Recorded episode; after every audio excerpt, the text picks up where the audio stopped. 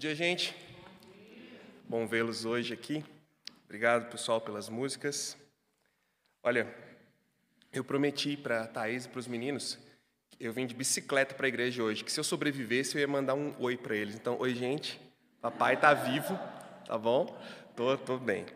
Mas olha, por acaso, ao estudar 1 Timóteo, você tem a sensação de que a gente está brincando de detetive?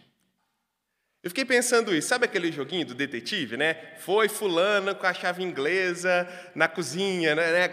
Parece que a gente está brincando de detetive com Paulo e Timóteo para encontrar quem são os falsos mestres, sabe? Eu tenho essa sensação, porque ele vai ensinando a gente, ensinando especificamente Timóteo sobre como entender os males dentro da igreja e como proteger a igreja local desses males também. E hoje ele vai dar mais algumas dicas no nosso processo de encontrar, ou no processo de Timóteo, encontrar esses falsos mestres. O texto de hoje é capítulo 6, do versículo 1 até o versículo 10. Antes de fazer a leitura, nós vamos orar.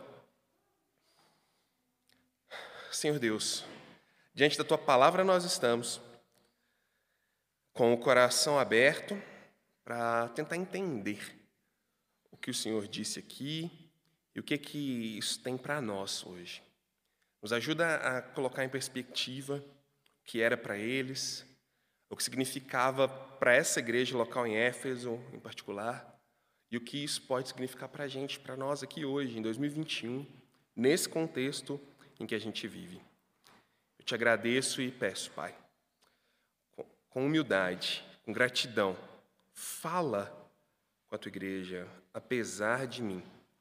Que eu seja só um instrumento nas mãos do Deus vivo. Em nome de Jesus eu oro. Amém. Eu vou ler na NVT, tá bom? Os escravos devem ter todo o respeito por seus senhores, para não envergonharem o nome de Deus e seus ensinamentos. O fato de o Senhor ser irmão na fé não é desculpa para deixarem de respeitá-lo. Pelo contrário, devem trabalhar ainda mais arduamente, pois seus esforços beneficiam outros irmãos amados. Ensine essas coisas e incentive todos a obedecer-lhes. Talvez alguns nos contradigam, mas estes são verdadeiros, não são os ver, perdão. Talvez alguns nos contradigam, mas estes são os verdadeiros ensinos do Senhor Jesus Cristo, que conduzem a uma vida de devoção. Quem ensina algo diferente é arrogante e sem entendimento. Vive com o desejo doentio de discutir o significado das palavras e provoca contendas que resultam em inveja, divisão, difamação e suspeitas malignas. Tem a mente corrompida e deram as costas à verdade. Para eles, a vida de devoção é apenas uma forma de enriquecer. No entanto, a devoção acompanhada de contentamento é em si mesma grande riqueza. Afinal, não trouxemos nada conosco quando viemos ao mundo, e nada levaremos quando o deixarmos. Portanto, se temos alimento e roupa, estejamos contentes. Mas aqueles que desejam enriquecer caem em tentações e armadilhas e em muitos desejos tolos e nocivos, que os levam à ruína e destruição, pois o amor ao dinheiro é a raiz de todo o mal. E alguns, por tanto desejarem dinheiro, desviaram-se da fé e afligiram a si mesmos com muitos sofrimentos. Lembrando, gente, o contexto dessa carta, tá bom? Paulo, um apóstolo, escrevendo para um líder chamado Timóteo numa igreja local, ensinando Timóteo a orientar, liderar aquela comunidade em direção a uma caminhada saudável, uma caminhada debaixo do evangelho de Jesus Cristo. Durante a carta, ele cita alguns grupos de pessoas que particularmente causam um determinado efeito, um, um testemunho na sociedade em geral. Ele cita presbíteros, diáconos, viúvas e escravos. Esses quatro grupos que ele cita no decorrer da carta são grupos que têm um papel de influência direta ou indireta na sociedade greco-romana daquela época. Nós já falamos sobre presbíteros, já falamos sobre diáconos, já falamos sobre viúvas e hoje vamos falar sobre escravos. E quando eu disse para o Tiago: Olha, eu vou usar a NVT essa semana.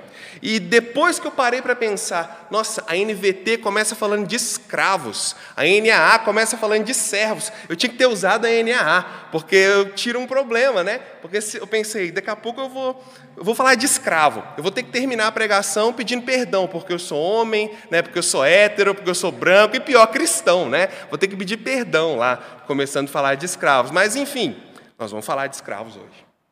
Um tema complicado, um tema difícil.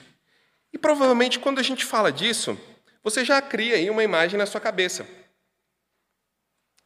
Nós citamos essa palavra e essa palavra ela evoca no seu imaginário aquilo que você sabe de escravidão. E aquilo que nós sabemos de escravidão é o que a gente escutou na escola, ou que, para os mais curiosos, estudaram um pouquinho a mais sobre o que foi a tragédia, a desgraça da escravidão.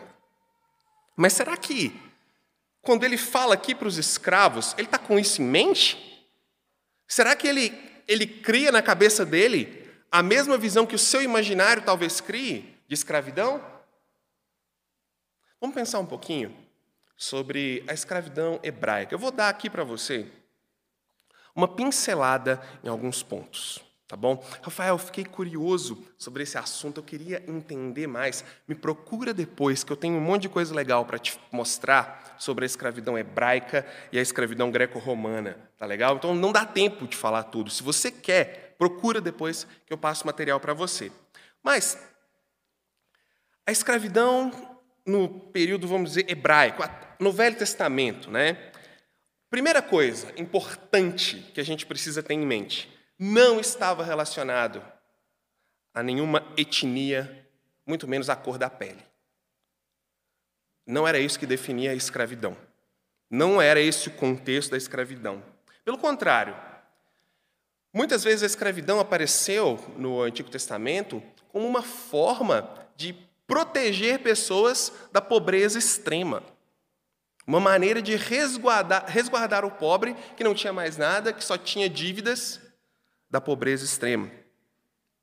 Ela foi algo que, assim como o divórcio, que não faz parte do plano original de Deus, que não faz parte da ideia de Deus para o ser humano, mas precisou ser tratado, porque na realidade pecadora o divórcio aconteceu, então precisa haver uma resposta para isso. Deus também deu algumas respostas para a escravidão, que também não faz parte do plano original. Porque lá atrás, quando Deus cria homem e mulher, a única diferenciação que a gente vê é homem e mulher. No mundo sem pecado, antes de Gênesis 3, existe homem e mulher, não existe servo, escravo, empregado, não existe isso. Não é uma diferenciação que veio no plano original, mas é algo que com o pecado brotou da nossa natureza. E Deus precisou dar algumas diretrizes para como lidar com isso.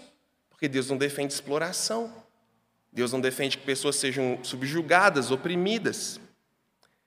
Então ele deu algumas ordens para isso. Lá em Levítico, lá no Antigo Testamento, capítulo 25, fala algumas coisas. Levítico, capítulo 25, do 35 até o 43, diz assim: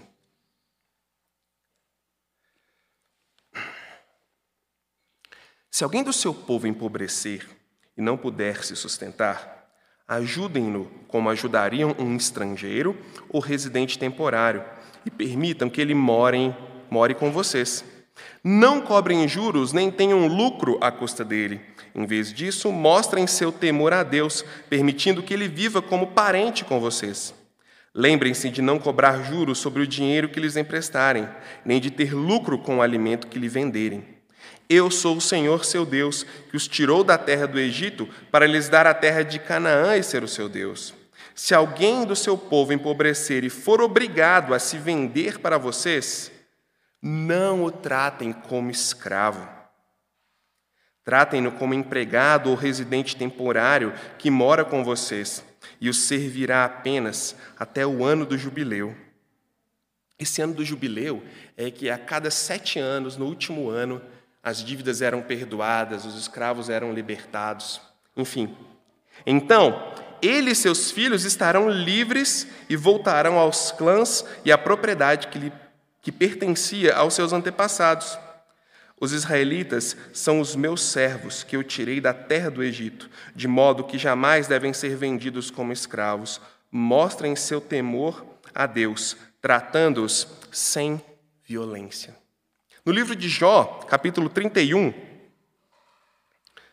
Jó, capítulo 31, versículo 15.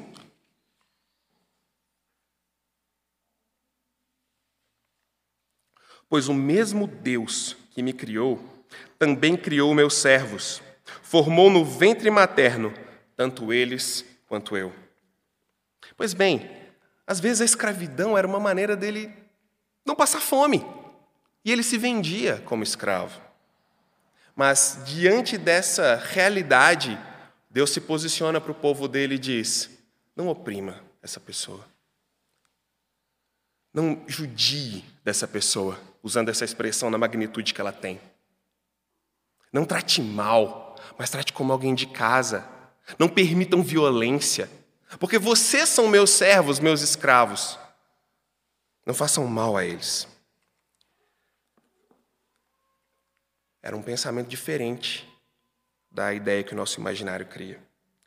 Na, no pensamento greco-romano, como que era a escravidão?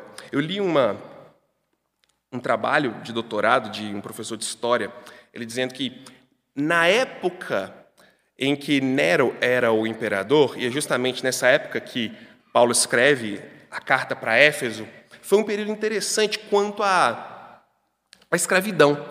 Porque nesse momento é que as pessoas começam a criar uma consciência de que o escravo era também um ser moral, um ser que tinha sentimentos também. E eles com, começa um resquício de empatia para com aquelas pessoas, mas ainda muito, muito precário, muito curto. Nessa época, existiam cerca de 30 a 50 milhões de escravos, aproximadamente. E como que isso funcionava? Existiam escravos de todo tipo. Desde o escravo extremamente oprimido, machucado, abusado, violentado emocionalmente, fisicamente, até aquele escravo que se vendia como escravo com o objetivo de obter cidadania romana e ter os benefícios de um cidadão romano. Ter o benefício daquela cidadania, ter o green card dele como cidadão romano. Alguns moravam em casas, alguns moravam com os seus patrões, alguns comiam à mesa com os seus patrões. E também, nessa época greco-romana, escravidão não estava relacionada à cor da pele nem à etnia. Mas a gente tem um problema, porque a imagem que nós criamos de escravidão, quando nós falamos disso, infelizmente não é uma imagem mentirosa, né? Não é algo que a gente cria do nada. A gente cria porque de fato aconteceu isso. Mas e agora? Olha só, hoje, aproximadamente 25 milhões de crianças, mulheres e homens em situação de escravidão moderna. Três a cada mil pessoas no planeta vivem em situação de escravidão moderna. É um dos maiores números de escravos que qualquer época da história. Olha só, é um número maior que a cidade do México, maior que São Paulo, maior que Mumbai, Nova York, Cairo, Lagos, Paris e Londres. É um número pessoas vivendo sob regime de escravidão. 10 mil crianças entre 6 e 14 anos são escravos sexuais nos bordéis no Sri Lanka. 10 mil meninas nepalesas, estima-se, foram vendidas para o distrito da luz vermelha na Índia nos últimos dez anos. É um gravíssimo problema que nós precisamos pensar e nos posicionar como igreja. É o mundo em que nós vivemos. Eu também li que o tráfico humano tem se tornado um dos, é ruim usar essa palavra, mas um dos mercados mais lucrativos, mais até que o narcotráfico, porque uma pessoa se vende várias vezes. É trágico, é terrível o que vivemos. Mas quando ele fala de escravos em 1 Timóteo, isso não estava na mente dele. Não era isso que ele estava pensando. Isso quem tem que pensar somos nós. A nossa realidade, quem tem que pensar somos nós. Quem tem que se posicionar somos nós. E nós podemos um dia desse abrir um diálogo sobre isso como igreja. Seria muito legal até a gente bater um papo sobre isso. Mas hoje nós queremos entender o que estava na cabeça dele sobre esses escravos aqui. Então, pensando nesse mundo greco-romano, quando ele fala o escravo que serve o não crente, no versículo 1, o escravo que serve o crente, no versículo 2, ele está pensando no contexto da igreja, por quê? Porque existiam vários tipos de escravos, ou seja, o senhor e o escravo sentavam lado a lado no banco da igreja. Essa era a ideia. O senhor e o escravo conviviam um com o outro, muito provavelmente dentro da igreja. E o que ele vai falar agora? das relações dos senhores, dos patrões, com esses servos dentro da comunidade local. E a gente tem dois tipos de, de situação. No versículo 1, ele fala dos servos que trabalham para não cristãos. Versículo 1: Os escravos devem ter todo respeito por seus senhores, para não envergonharem o nome de Deus e os seus ensinos. E no 2 ele fala para servos de cristãos. Aqueles que trabalham para cristãos, não usem isso como desculpa para desrespeitá-los. Agora, por que ele vai tocar nessa classe? Olha só, ele fala, ah, presbítero, ok, a igreja precisa de liderança, né? Ele fala de diáconos, ok, a igreja também precisa de pessoas para servir. Falar das viúvas, era um problema social grande. Mas por que falar de escravos? Gente, 30 milhões de escravos. A gente tem um, império, a gente tem um governo que tem como uma base econômica o trabalho desses caras, o trabalho desses escravos. E uma vez que eles vão se convertendo, a postura deles afeta aquilo que faz com que qualquer governo nesse mundo, desde que o mundo é mundo, se manifeste. A dor das pessoas, a angústia das pessoas, a morte das pessoas, não, a grana. E se esses escravos que se converteram começam a, ah, ele não é cristão, eu vou fazer mal feito, porque agora eu sou livre em Jesus, como diz Gálatas, né? o próprio Paulo dizendo: não tem escravo, nem livre, nem judeu, todo mundo é igual, agora eu sou igual, não vem não, eu vou sair fora, não vou trabalhar. E os outros dizendo: Ah, eu sou cristão, você também é, você não pode me dar ordens, porque em Jesus somos iguais. A gente tem um problema acontecendo, um problema social que chama a atenção do império que chama a atenção de quem manda, que chama a atenção de quem governa. E ele não quer isso. A igreja já tem perseguição demais para ela atrair mais uma perseguição.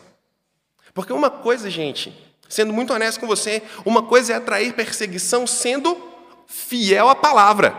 Outra coisa é atrair perseguição sendo burro. Ninguém quer isso. E é o que ele está dizendo aqui. Gente, olha o procedimento de vocês. Pedro vai dizer: olha, se vocês são perseguidos porque são fiéis, se vocês são perseguidos pelo amor à Sua palavra, glória a Deus. Esse é o tipo de perseguição que deve acontecer. Mas aqui não. Paulo diz: vocês, servos de não cristãos, não desonrem o nome de Jesus. Imagine os não cristãos observando os servos cristãos.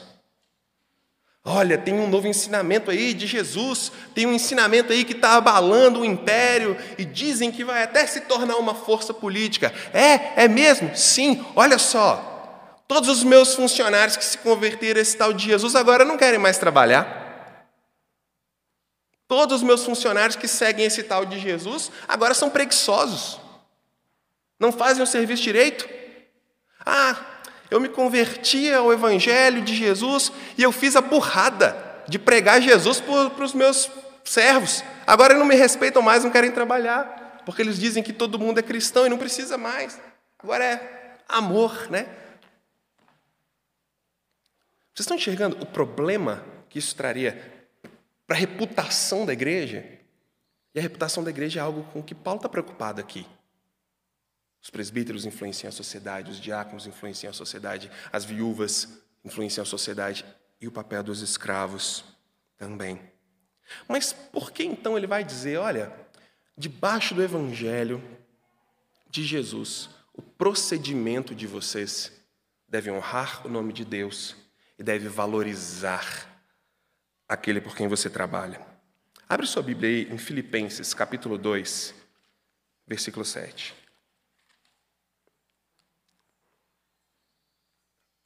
Filipenses 2,7 diz assim: Em vez disso, esvaziou a si mesmo, assumindo a forma de escravo.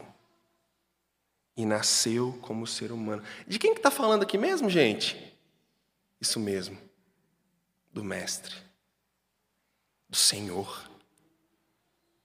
O dono, a pessoa, a personificação, o Evangelho, Jesus. Ora, honrem o nome de Deus, respeitem os seus senhores, porque o seu Senhor se fez escravo, porque o seu Senhor se humilhou, porque o seu Senhor assumiu essa postura sem precisar. João capítulo 13, do versículo 4 e 5, diz assim: E Jesus, tirando a vestimenta de cima, pegou uma bacia, colocou água na bacia e passou a lavar os pés dos discípulos. O Senhor, o Mestre, assumiu a função do escravo mais humilde, do escravo mais inferior, se a gente pode usar essa palavra, o escravo que lavava os pés e lavou os pés dos seus discípulos. Escravos, não desonrem o nome de Jesus, porque o seu Senhor lavou os pés dos discípulos dele. Em outras palavras, Paulo está dizendo assim: gente, vocês estão achando que vocês são o quê? Olha o que seu mestre fez, cara. Para com isso e honra o nome de Deus. Honra o nome daquele que te salvou, porque olha quem ele é. Ele mesmo disse lá em Marcos, capítulo 10, 45: Eu não vim para ser servido, mas eu vim para servir e dar a minha vida em resgate por muitos. E é esse Jesus Cristo que os escravos, a igreja, deveria considerar na sua atitude, naquilo que eles faziam. Ah, mas ele está falando só para os escravos, né? Ele é muito opressor e tal. Ele, ele, ele só fala. Não, gente. Não era baseado em etnia, não era baseado em cor da pele, muito menos em luta de classe. Isso é muito recente. Porque em outras cartas ele fala: Senhores, tratem bem os seus servos, cuidem dos seus servos. Efésios, Filipenses. Efésios 5, Filipenses 3, 4. Colossenses, perdão, 3 e 4. Gálatas capítulo 3, versículo 28, vai dizer: todos são iguais. Todos são iguais, não há judeu, não há gentio, não há escravo, não há livre, todos são iguais debaixo da liberdade do Evangelho. E a sua dedicação ao seu trabalho, aquilo que você faz, a sua responsabilidade, não diz respeito a qual classe você faz parte, mas diz respeito à sua fidelidade a Jesus. É isso que ele está falando para essa classe de pessoas. Estão comigo? Entenderam? Joinha? E ele continua, expondo aqui o texto, agora ele vai falar. Do capítulo 3, do versículo 3 ao versículo 10, ele, ele fala de duas coisas, tá? Uma delas, tem, eu acredito que tem mais peso do que a outra, mas ele também relaciona isso com essa situação dos escravos. Vamos lá para 1 Timóteo capítulo 6, versículo 3, que ele vai dizer o seguinte, ó, ensine essas coisas e incentive todos a obedecer-lhes. Primeira pergunta que a gente tem que fazer aqui, pessoal, é que coisas? Ensine essas coisas e ensine todos. E que coisas? Que os escravos devem obedecer aos seus senhores e trabalhar direitinho, sendo ele incrédulo ou não, ou o que vem a seguir? Qual dos dois? A resposta é sim, os dois. Se relaciona com o anterior, porque ele está falando do evangelho. E não dá para compartimentalizar isso aqui. Não, aqui é escravo. Aí, de repente, ele muda assim da água para o vinho e começa a falar de outra coisa. Não. Ele diz: olha, qualquer um que tenta contradizer isso que eu falei e o que eu vou falar, esse cara não é de Jesus. Primeiro, porque Jesus era servo. Primeiro, porque Jesus se entregou. E segundo, porque essa não é a mensagem dos apóstolos. Não é isso que nós temos ensinado para vocês. E aí o que, que ele faz? Ele identifica o procedimento dos falsos mestres. Por isso que eu brinquei, falando que parece é, um, um joguinho de detetive. Porque ele diz: se alguém vem contra isso, cuidado, não é de Jesus. E normalmente ele vai agir dessa forma. Mas por que, que ele faz isso? Ele já não falou dos falsos mestres lá no capítulo 1, gente? criam confusões, discussões, tem a mente toda torta. Ele já não fez isso? Por que, que ele vai fazer de novo agora no capítulo 6? Primeiro porque ele escreve bem, né? E a gente sabe muito bom, muito bem que quando a gente vai concluir alguma coisa, a gente tem que lembrar, né, a pessoa que está lendo aquilo que a gente começou a falar lá no início, senão não faz sentido. Concorda comigo? Eu acho que é assim que a gente escreve normalmente, né? Primeiro por isso. Segundo, porque toda vez que Paulo ele toca num vespeiro, Toda vez que ele cutuca alguma área complicada, os falsos mestres se manifestam novamente. É interessante isso porque ele fala alguma coisa, ele toca em algum assunto e ele já espera um movimento contrário. Ele já espera uma oposição a isso. Da parte de quem? Desses caras que ele vai identificar. E ele, já caracteriza direitinho como eles vão fazer. E com o que Timóteo precisa estar muito alerta, prestando muita atenção. Ele vai dizer o seguinte no versículo 3: Olha, Timóteo, talvez alguns nos contradigam. Tá? Na NVT diz isso. Na NAA diz assim: se alguém ensina outra doutrina. Por que duas traduções diferentes? Eu fiquei pensando sobre isso, fui avaliar. Porque se você ler na NVT, parece que ele está falando sobre os escravos.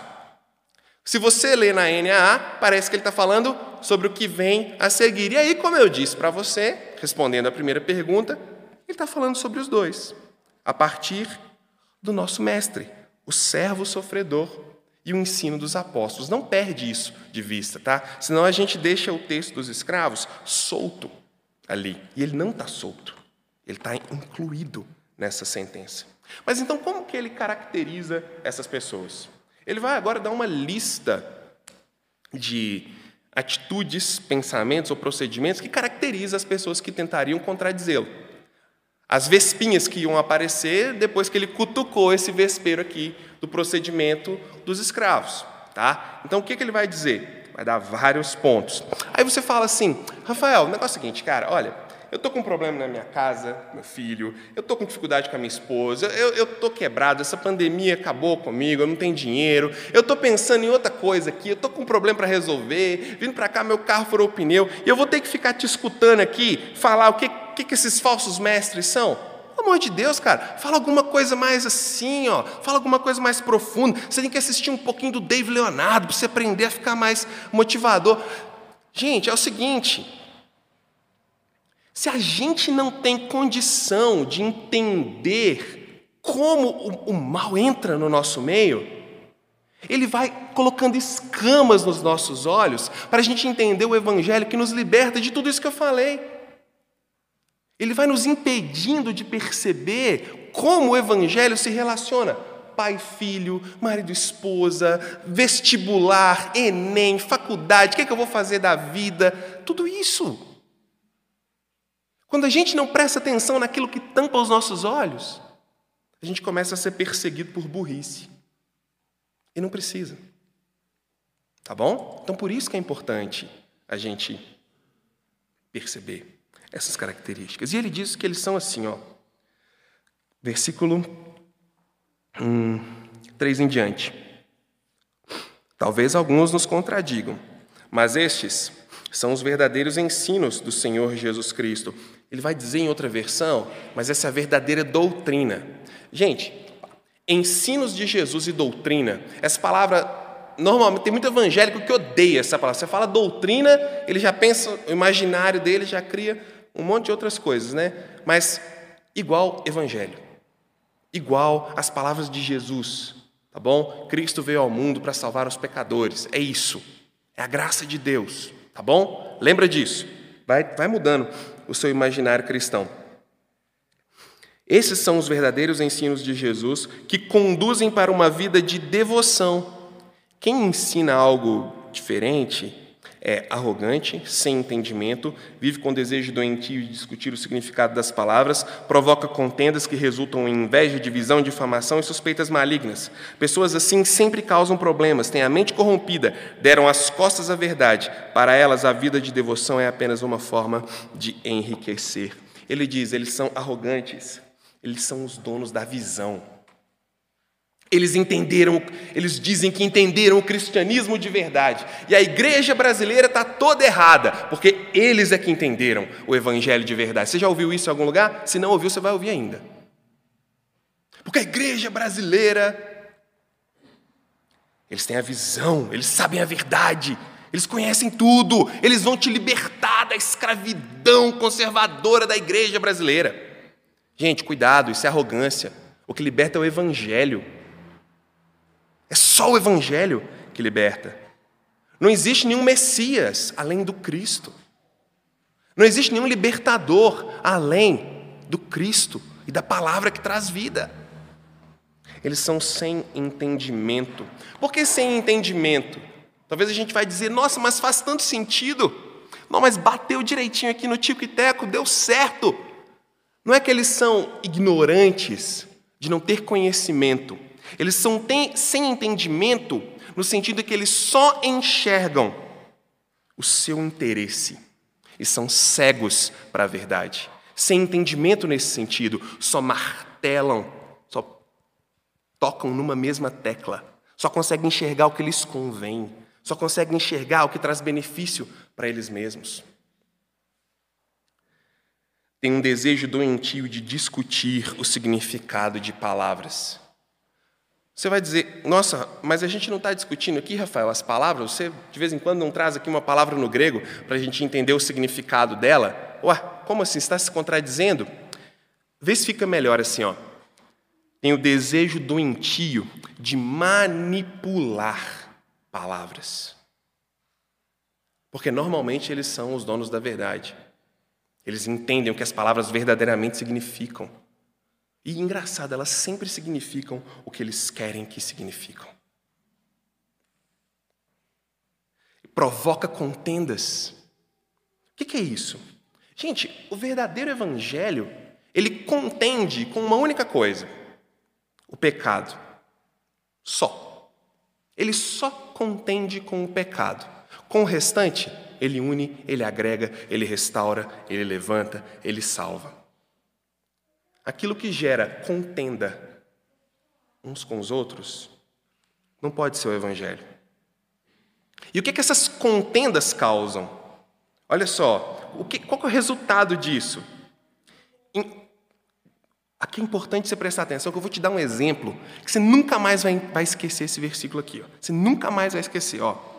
Essas contendas, discussões, provocam o quê? Inveja divisão, difamação e suspeitas malignas. Ou seja, essas contendas de palavras dos falsos mestres transformam a igreja num Big Brother. Inveja, divisão, difamação e suspeita. Isso é o BBB, isso é a casa.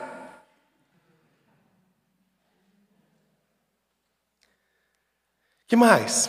Eles sempre causam problemas. Por quê? Porque tem a mente dividida, pervertida, corrompida.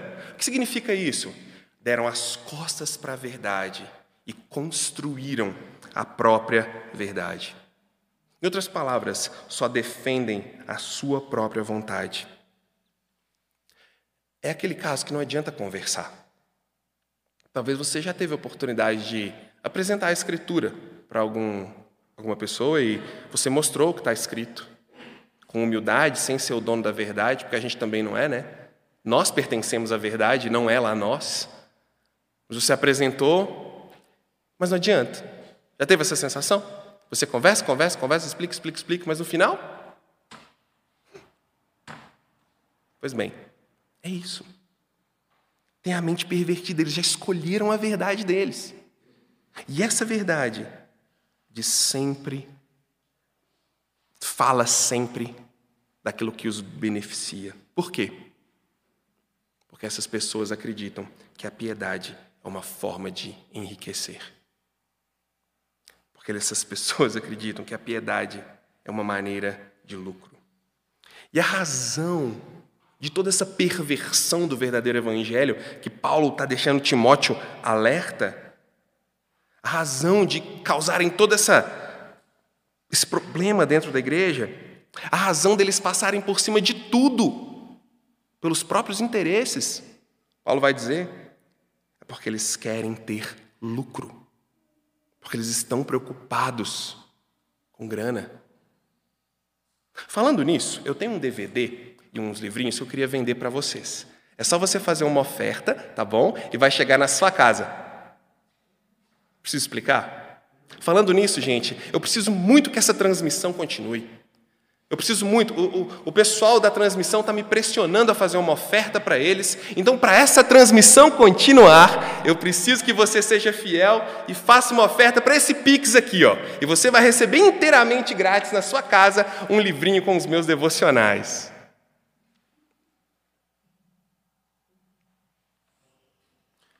Qual é peso dessa afirmação? Por que isso aqui, gente? Por que, que ele joga esse negócio aqui? Eles só querem lucro. Se fosse até a, causam problemas e tem a mente pervertida, a gente já vai ficar atento. Se não prega o evangelho, está fazendo isso aqui. Às vezes nem é, nem é por mal. Né? Se não tivesse a parte do lucro, talvez a pessoa é ignorante mesmo, enganada. Enganaram ela, ela acreditou e, e tadinha. Ela está seguindo aquilo ali, não é por mal. E a gente não pode apontar o dedo na cara e falar, é por mal, sim, seu falso profeta, vou te queimar na fogueira. Não. Mas quando ele coloca o final, isso traz um outro significado para tudo isso aqui. Porque parece que isso é intencional. Parece que isso é projetado. Isso tem um interesse, lucro. Mas por que essa expressão? Capítulo 5, versículo 17, semana passada, Jeff pregou. E o texto diz: Sejam considerados merecedores de dupla honra os presbíteros que presidem bem e que se afadigam na pregação da palavra e do ensino. A NAA vai dizer: sejam considerados merecedores de dobrados honorários os presbíteros que presidem bem e que se afadigam na pregação da palavra e no ensino. No 5,17, ele fala para Timóteo o seguinte: o cuidado financeiro e a honra para os líderes da igreja é uma preocupação da igreja. Pega isso. O cuidado financeiro e a honra daqueles que cuidam da igreja é uma preocupação da igreja. Em 5,17, o pastor, presbítero, que se afadiga para estudar, para expor, para pastorear, para cuidar da igreja de Deus e que gasta a sua energia nisso, quem se preocupa com o sustento, com a honra, quem se interessa sobre as necessidades dele, quem pergunta sobre as necessidades dele e quem cuida dele é a igreja. Mas em 6,5, quem se preocupa com isso é o falso mestre. Em 6,5, quem está preocupado com recurso, com honra, quem está preocupado com enriquecimento é o falso mestre. E quando ele se preocupa com isso, ele abandona a palavra e o cuidado da igreja. Perceberam o contraste? Eu achei isso incrível. Porque Paulo mostra exatamente qualidades do caráter, tanto de quem lidera a igreja, quanto da igreja, debaixo do Evangelho. Isso é sensacional. E aí, Paulo vai fechar o texto dizendo o seguinte: a verdadeira riqueza é a piedade com contentamento. O que, que significa isso? Trocando a miúdos, ser piedoso com aquilo que já recebemos de Deus. Quando ele diz, olha, porque grande fonte de lucro é a piedade com contentamento, porque nada trouxemos esse mundo quando viemos, nem nada vamos levar dele, tendo com que comer e com que vos vestir, estejam contentes. Por que, que ele está dizendo isso? Ele está dizendo, olha, lucro de verdade é ser piedoso com aquilo que Deus já te deu. O verdadeiro lucro é quando você é contente com aquilo que Deus já está te dando. E nada mais. Lucro verdadeiro é quando a bênção de Deus, seja ela como for, é o que nos traz felicidade. Ele vai dizer: para quem nasce e morre pelado e não vai levar nada desse mundo, ter roupa e comida já é lucro. Pensa nessa expressão, à luz do Evangelho. Para quem nasce nu, sem nada, e é sepultado com uma roupa porque alguém nos veste, e não leva nada, se tem uma roupinha e tem uma comida, fica feliz. Isso é o Evangelho, gente. Para quem estava morto, para quem estava morto nos seus delitos e pecados, e Deus mergulha nesse mar de podridão e nos ressuscita, isso é tudo que a gente precisa. O restante você trabalha, você corre atrás, porque o que você precisa de verdade você já tem, que é o Evangelho, que é a salvação, que é o que Deus te deu.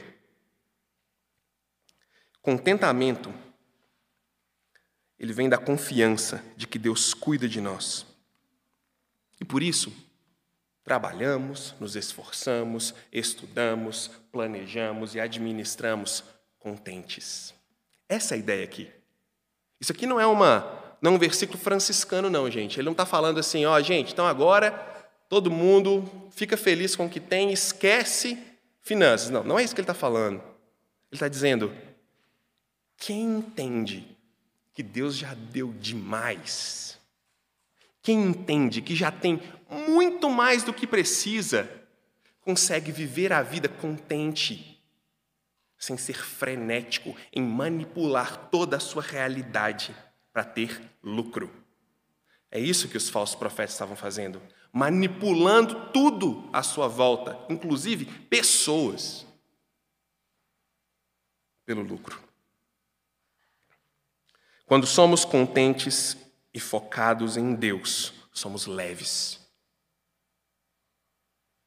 Quem está contente com o que Deus já deu, focado em Deus, trabalha, ajunta, leve.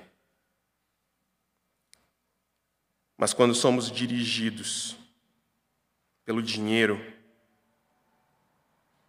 como esses homens aqui, que Paulo diz, somos pesados. Sabe por quê? O dinheiro nunca basta. Porque o dinheiro nunca é suficiente. Porque nunca está bom. Porque sempre quero mais. E aí ele se torna o alvo, o objetivo, a meta de vida. E tudo diz respeito ao lucro. E aí o que eles fazem?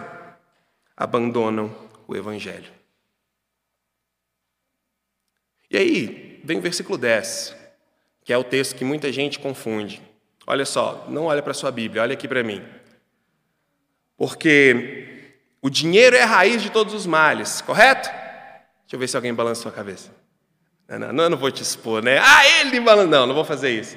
Muita gente diz que o dinheiro é a raiz de todos os males. Está errado. Ele diz: o amor pelo dinheiro é a raiz de todos os males. Gente, ele está mostrando aqui o, o processo. Ele está dizendo: esses falsos mestres, esses caras, eles estão dominados pelo desejo de lucro. Eles não estão contentes com nada, eles querem mais e mais. Eles são garganta seca em busca de, em busca de água. Eles não estão leves, eles querem sempre mais, porque é isso que o amor pelo dinheiro faz. Ele te domina, ele se torna o combustível, ele vai dizer no versículo 10, ele se torna o combustível para muitos males e armadilhas. Mateus capítulo 6, versículo 24. Ninguém pode servir a dois senhores, porque vai amar um e desprezar o outro. Ninguém pode servir a Deus e as riquezas. Ele diz: o amor ao dinheiro, ou seja, o dinheiro como norte, como fator de decisão, como fator principal para os relacionamentos, traz muitos males e muitas armadilhas. Preciso dar exemplos? Não, né? Você conhece alguém que, dominado pelo dinheiro, já perdeu amigos, família, saúde, e querendo ganhar dinheiro, perdeu tudo que tinha? Pois bem, não, não vou me alongar nesse tema. Lições que nós aprendemos nesse texto para nós agora. Primeiro, a maneira como eu encaro as minhas responsabilidades traz ou não glória ao nome de Jesus. Se eu sou cristão, a maneira como eu encaro o que eu faço traz ou não glória ao nome dele. Desde uma criança de seis anos de idade, que a única responsabilidade dele é pôr o lixo para fora e arrumar sua cama, até um neurocirurgião que abre a cabeça de uma pessoa e salva a vida dela. O que nós fazemos traz ou não glória a Deus. A sua responsabilidade, ela é uma maneira de mostrar que existe um Deus na terra. Outra lição. Arrogância, contendas, divisões, discussões polêmicas, que não têm fim. Elas escondem interesses ocultos e gananciosos. Escondem interesses pessoais de poder que destroem a igreja de Deus. Cuidado com arrogâncias, contendas, divisões, discussões polêmicas que não têm fim. Sabe, aquelas discussões que fazem maior sentido, você fala, nó, né? Nossa, isso é profundo, isso é muito legal, fez muito sentido, mas que não tem nada a ver com o Evangelho. Sabe por quê, gente? Deixa eu te contar um segredo. em teologia, ninguém inventa nada novo mais, não. O que a gente vê por aí é muito anacronismo de reinterpretar a Bíblia a partir do que a gente vive agora. Ah, está acontecendo alguma coisa, então a gente interpreta a Bíblia a partir daqui. Isso é fácil de fazer.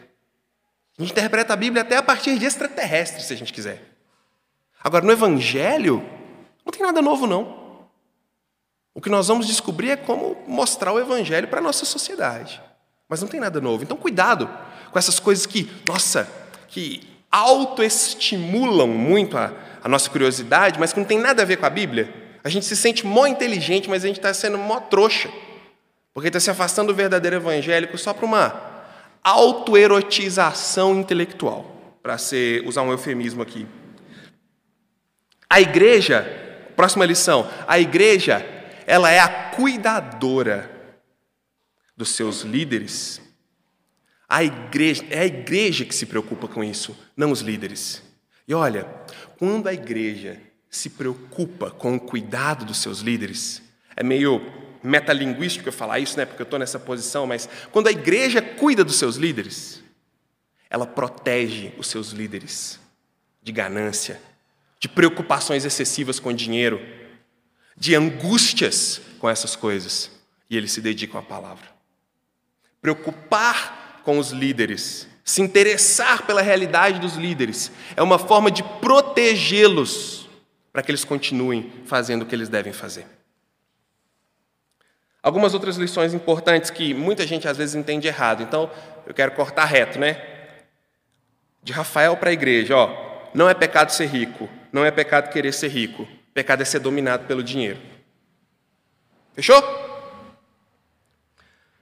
Porém, quem transforma o dinheiro e as riquezas no seu maior amor, traz para si e para a igreja uma grande quantidade de males. E para finalizar, a igreja de Cristo, ela orbita as palavras de Jesus. Ela gira em volta das palavras de Jesus. Por isso, pelo fato da igreja orbitar a palavra do evangelho, tudo aquilo que não vem do evangelho tudo aquilo que não propõe o Evangelho, tudo aquilo que não enaltece o Evangelho e que não enfatiza o poder salvador exclusivo e de fluxo de Deus para o homem, deve ser exposto e retirado da Igreja de Cristo.